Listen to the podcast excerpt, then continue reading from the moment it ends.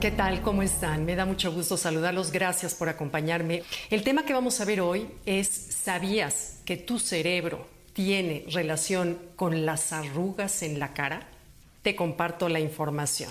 El doctor Eric Braverman, un neurocientífico, él descubre que no solamente nuestra piel es el efecto de eh, genética, de estilo de vida, sino también del cuidado que tengamos de adentro hacia afuera. Y él se refiere concretamente al cuidado que tengamos desde el cerebro para las arrugas. ¿Sabías? ¿Sabías que tu cerebro, las sustancias en tu cerebro afectan a las arrugas? Bueno, hoy quiero platicarles de eso. Él dice que el cerebro es responsable de proporcionar sustancias que no hay crema mágica por más que te la traigas del otro lado del mundo, ni cirugía plástica que te puedan dar lo que te dan las sustancias del cerebro. Entonces vamos a hablar de cuatro factores que él nos sugiere, que por cierto los tengo aquí en el, libro de, Primero Tú, en donde nos habla de los cuatro factores que afectan a las arrugas en la piel desde el cerebro. Vamos a ver, número uno es la deshidratación.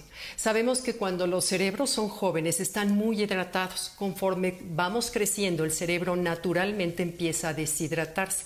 Y eso es gracias a la reducción de una sustancia que se llama acetilcolina. Y la acetilcolina, en el momento que el cerebro detecta que está bajando la producción de acetilcolina, ¿qué hace la acetilcolina? Es la responsable de procesar información, de que tengas buena memoria. Entonces, si te empiezas a olvidar de dónde están las llaves, ya sabes qué, qué sustancia necesitas. Bueno, cuando el cerebro detecta que la producción de acetilcolina empieza a bajar, le avisa a todos los órganos y a todas las glándulas en el cuerpo, lo cual tiene un impacto directo en los músculos y en la piel. Entonces, ¿qué hacer? ¿Qué podemos hacer nosotros desde nuestra vida diaria, estilo de vida, para compensar esa falta de esa sustancia que empieza a disminuir, ese neurotransmisor que empieza a disminuir? Bueno, número uno, ya sabes, todos los pescados de, agua fría que contengan omegas y aceites esenciales, los pescados de grasa, eh, el aceite de bacalao, el aceite, los pescados que tengan aceites, salmón, eh, sardina, atún, este, anchoa, macarela, los, los pescados grasos son maravillosos en muchos sentidos.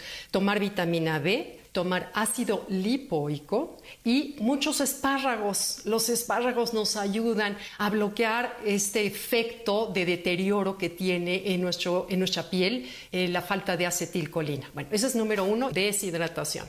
Luego, número dos, tenemos inflamación. La inflamación es la causa de muchísimas enfermedades, pero resulta que también afecta a la piel. La inflamación en la piel se da cuando otra de las sustancias de los neurotransmisores en el cerebro empieza a reducirse, como es la dopamina.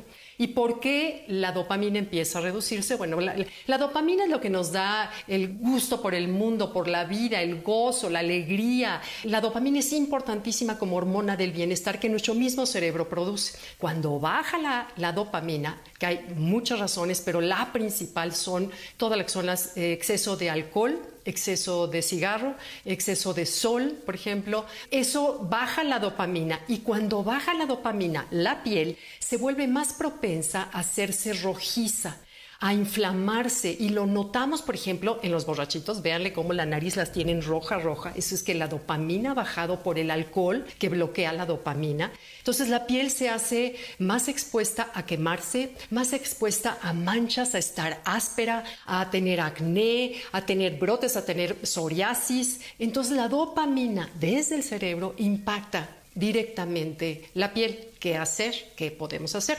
Bueno, número uno, otra vez, pescados grasos. Podemos encontrarlo también en lo que es carne, huevos, habas, por ejemplo, todo lo que son las legumbres son buenísimas para promocionarnos dopamina y, por supuesto, reducir el consumo de alcohol a poquito, eh, evitar lugares donde haya humo, este, y bueno, drogas que ni hablo, que supongo que no tomamos drogas, pero bueno.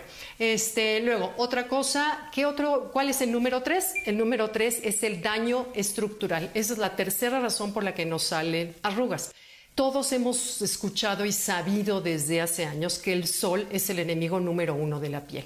Bueno, pues en efecto te causa un daño, estructura de las células. Y fíjense, yo un día le pregunté a una dermatóloga, yo la cara nunca me la suelo desde hace mucho, el cuerpo me pongo a hacer cuenta, la cara es bloqueador del 100, el cuerpo si salgo a la playa me pongo un bloqueador del 40, 30 para, y, estoy un poquito bajo la sombra, pero me gusta tener, me gusta tener un poquito de tono.